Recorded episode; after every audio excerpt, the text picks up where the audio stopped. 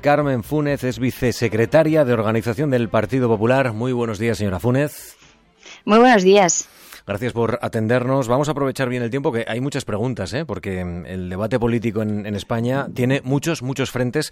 Eh, por empezar por uno de los frentes. Eh, cada, cada día, ya sabe, señora Fúnez, puede tener su aproximación. Yo voy a empezar por, por aquí. El Supremo abre causa a Puigdemont por terrorismo en un momento en que el gobierno negocia la, la amnistía con Junts per Cataluña. ¿Cree que con este pronunciamiento de, la justicia se pone un poco más complicado que PSOE y Junts lleguen a un acuerdo sobre la amnistía? Eh, ¿La ley cree usted que ahora corre más peligro que ayer?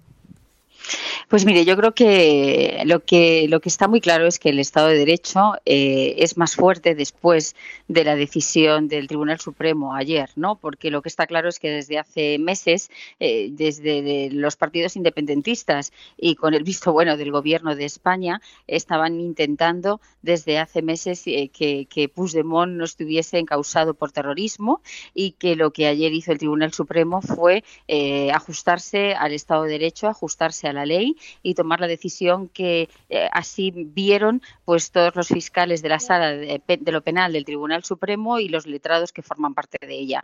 Eh, por lo tanto, entendemos que el Estado de Derecho ayer se fortaleció frente a los intereses políticos eh, del Gobierno y de aquellos partidos políticos que sostienen al Gobierno.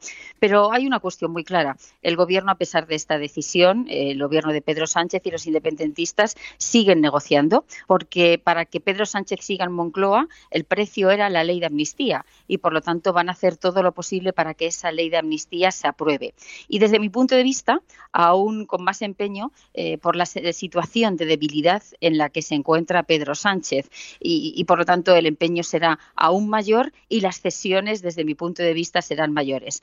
¿Pueden aprobar la ley de amnistía? Posiblemente se cederá Pedro Sánchez cederá y aprobarán una ley de amnistía, pero lo que está realmente complicado es que esa ley de amnistía se aplique. Aprobarán la ley, pero no se aplicará, porque desde luego no se ajustará a la Constitución española y tampoco a las leyes de la Unión Europea. Así que cree que el Tribunal Constitucional la, la tumbará.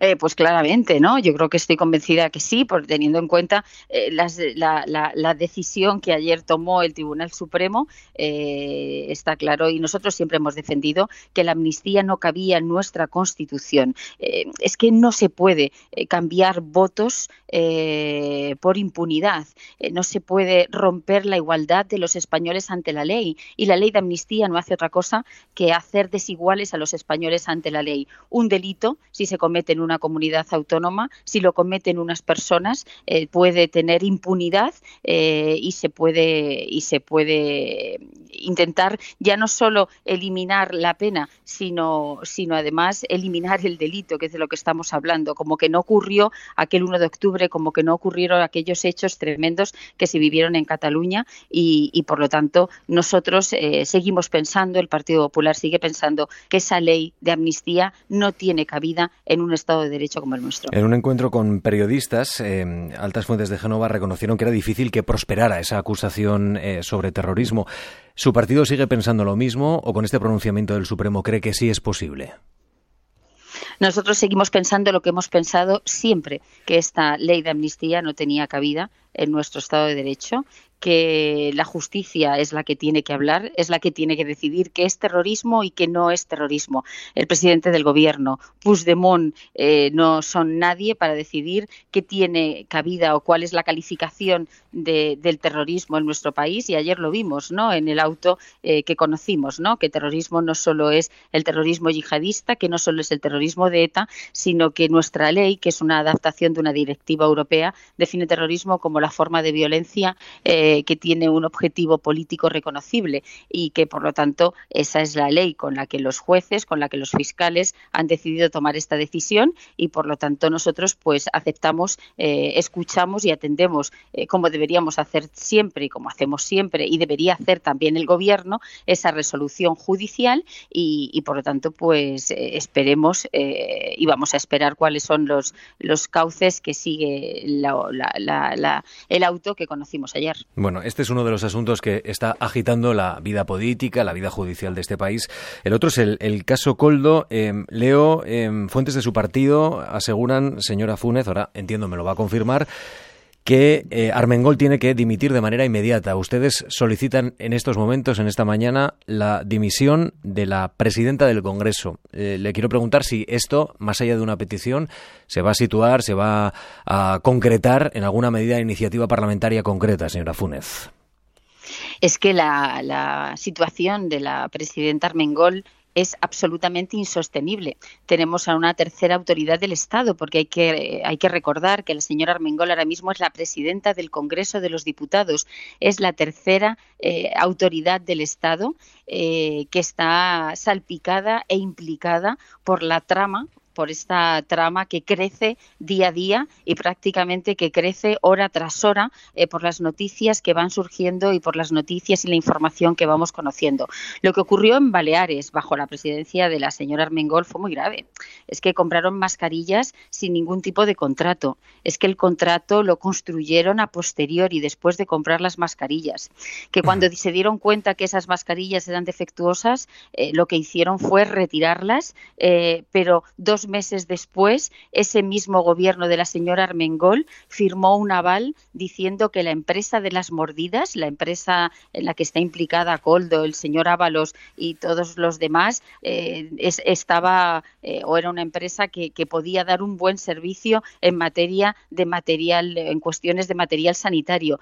De lo que estamos hablando es de mentiras, de mentiras en cuestiones y de mordidas en cuestiones relacionadas con la protección de la salud de todos los españoles y por lo tanto esa situación, la situación de la señora Armengol es absolutamente insostenible y por lo tanto nosotros estamos pidiendo efectivamente su dimisión porque no es cualquiera, es la tercera autoridad del Estado. Aquí no sirve lo que dijo el señor Ábalos. Si fuese ministro dimitiría, como soy diputado no dimito. Pues aquí estamos hablando de la tercera autoridad del Estado, que incluso el señor Ábalos ha hablado que lo del caso de Baleares es un caso de estafa y por lo tanto si sus propios compañeros compañeros o su propio ex compañero de partido ya lo define como estafa y él sí que sabe de lo que está hablando porque está adentro, pues lógicamente desde el Partido Popular no, no nos queda otra y por supuesto lo vamos a hacer eh, por convicción y, por las noticias que estamos conociendo que, que, no podemos tener al frente del Congreso de los Diputados a una persona implicada y salpicada por estas cuestiones. Pero el gobierno Valer sí que presentó una reclamación finalmente por, por las mascarillas. ¿Esto no fue suficiente en opinión del Partido Popular?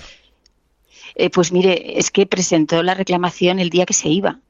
Es que esa reclamación la podría haber presentado muchísimo antes. Estamos hablando de que la señora Armengol, que destinó 3,6 millones de euros a comprar mascarillas a esta trama, eh, en el año 2020 ella fue consciente de la situación de que las mascarillas no estaban en buen estado en el mes de mayo del 2020.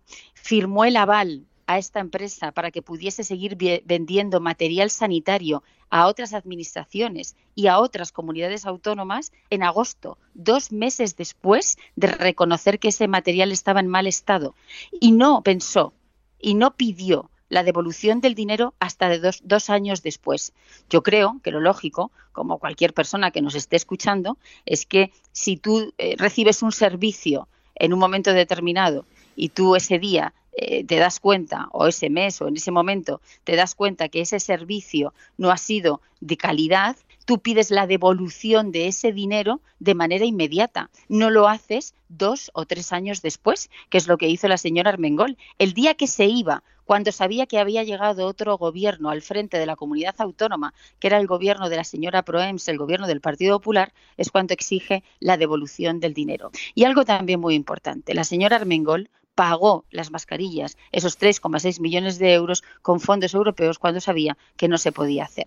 Creo que es una concatenación no de errores, sino de ilegalidades que no tienen cabida en una situación como esta y, sobre todo, que no puede asumir la tercera autoridad del Estado, en donde no solo está representando a los eh, ciudadanos de las Islas Baleares, sino que tiene que su gestión, por lo que significa la tercera autoridad del Estado, tiene que, representar eh, el rigor, la seriedad eh, que ahora mismo, desde mi punto de vista, no lo hace por las cuestiones eh, que estamos conociendo. Señora Funes, ¿hubo algún contacto con algún miembro de la trama, con el Partido Popular, para que el gobierno de Proens retirara esa, esa reclamación en extremis que, presentó Armengol. Eh, ¿Ha habido algún contacto? Ya, sabe que en las últimas horas ha habido alguna referencia, en el auto lo hemos leído.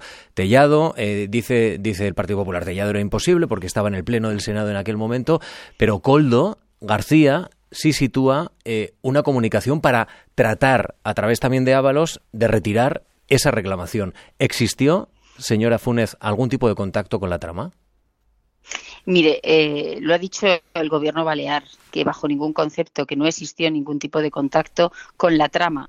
Eh, y además es que si todo lo que está diciendo eh, el Partido Socialista en torno a esta cuestión es como la referencia que hizo ayer al señor Tellado, perdóname, perdóneme, pero es una auténtica falta de respeto a todos los españoles. Están intentando intoxicar y esa celeridad en la intoxicación deberían tenerla para dar explicaciones qué es lo que no han hecho. Desde que empezamos a conocer noticias en torno a esta cuestión, eh, no ha habido nada más que grandes palabras, pero pocos hechos. Eh, están todo el rato desde el Partido Socialista. Ayer veíamos a la vicepresidenta Montero hablando de eh, caiga quien caiga y aquí no ha caído nadie, porque lo único que ha hecho ha sido que el señor Ábalos ha ido al grupo mixto, pero aquí no ha caído todavía nadie.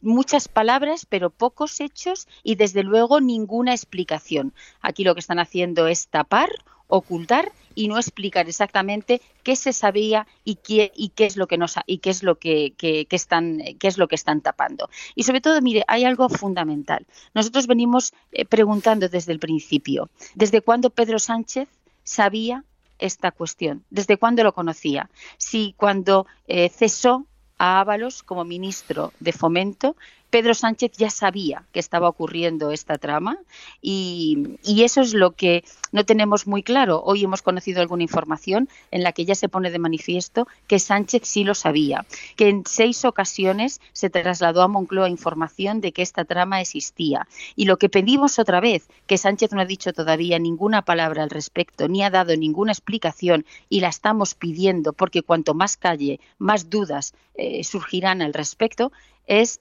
desde cuándo conocía Pedro Sánchez esta trama, qué medidas de investigación dentro de su gobierno puso en marcha y qué decisiones tomó al respecto. Y eso es lo que todavía no sabemos. Eh, y fíjese, yo creo que el tema de Tellado que dio ayer totalmente explicado al respecto. Si todo lo que van a decir del Partido Popular es eso, no es que el PP dijese que estaba en el Congreso de los Diputados, es que las imágenes estaban claras de que estaba efectivamente a esa hora en el Congreso de los Diputados. El PSOE reta al PP acudir a los tribunales y tienen dudas sobre Pedro Sánchez, ¿van a acudir a los tribunales, señora Funes?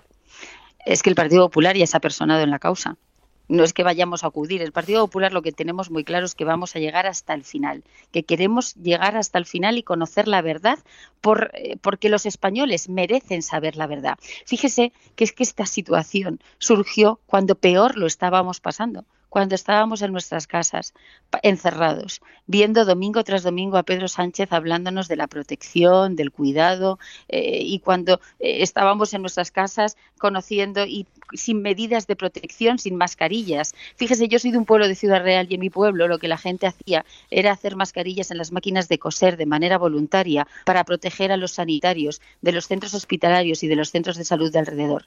Y mientras que eso hacían muchas familias en España, había otros que en una mesa se estaban repartiendo mordidas con las mismas mascarillas que ellos conseguían de otros lugares del mundo. Y lo que estamos haciendo nosotros es decir que vamos a llegar hasta el final, que el Partido Popular va a llegar hasta el final porque los españoles, por la situación de miedo y desprotección que sufrieron en aquel momento, merecen conocer la verdad. Y eso vamos a hacer en sede parlamentaria, en la comisión de investigación que hemos presentado eh, ya y hemos registrado en el Senado y también personándonos, porque ya lo hemos hecho en el ámbito de la justicia. Voy terminando, señora Funes. Eh, hemos comenzado esta conversación eh, citando fuentes de Génova que pedían, solicitaban la dimisión de manera inmediata de, de, de Armengol. Pues hay fuentes del PSOE también en esta mañana que piden y dicen, afirman que el número dos de Alberto Núñez Feijóo deberá declarar en la Comisión de Investigación del Congreso de los Diputados, el señor Tellado en el Congreso de los Diputados. Eh, le quiero preguntar, ¿van a colaborar ustedes con esa comisión de, de investigación si finalmente se constituye? Porque todavía no se ha constituido.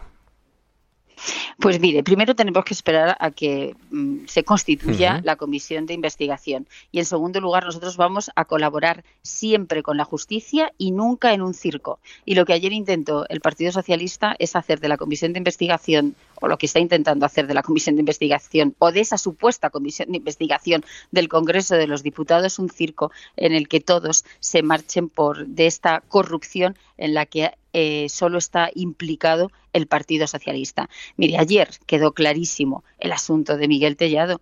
Eh, el señor Coldo recibió un chivatazo del Ministerio del Interior, de este Ministerio del Interior que ha sido reprobado ayer también por el Congreso, como lo fue la semana pasada por el Senado, de ese Ministerio del Interior eh, que ha sido ya reprobado hasta en tres ocasiones. Y se sabe que el señor que, Coldo y que parte de la trama recibieron un chivatazo de que estaban siendo investigados. Y metieron el nombre del señor Tellado. Y ayer se comprobó por la vía de los hechos que es que el señor Tellado a la supuesta hora en la que dijo Coldo que estaba reunido con él estaba en un pleno del Congreso de los Diputados en un pleno del Congreso por lo tanto ese afán de intentar intoxicar y de que todos seamos iguales no cuela no cuela y por lo tanto nosotros participar en la investigación y en llegar hasta la verdad, sí, pero colaborar en circos para intentar eh, intoxicar a todos, desde luego que no.